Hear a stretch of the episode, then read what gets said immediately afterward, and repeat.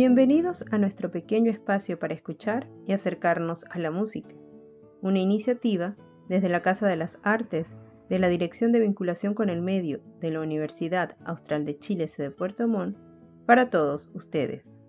La maravillosa coreógrafa y bailarina estadounidense Martha Graham encargó a Aaron Copland la música para un ballet que recogiera un tema americano.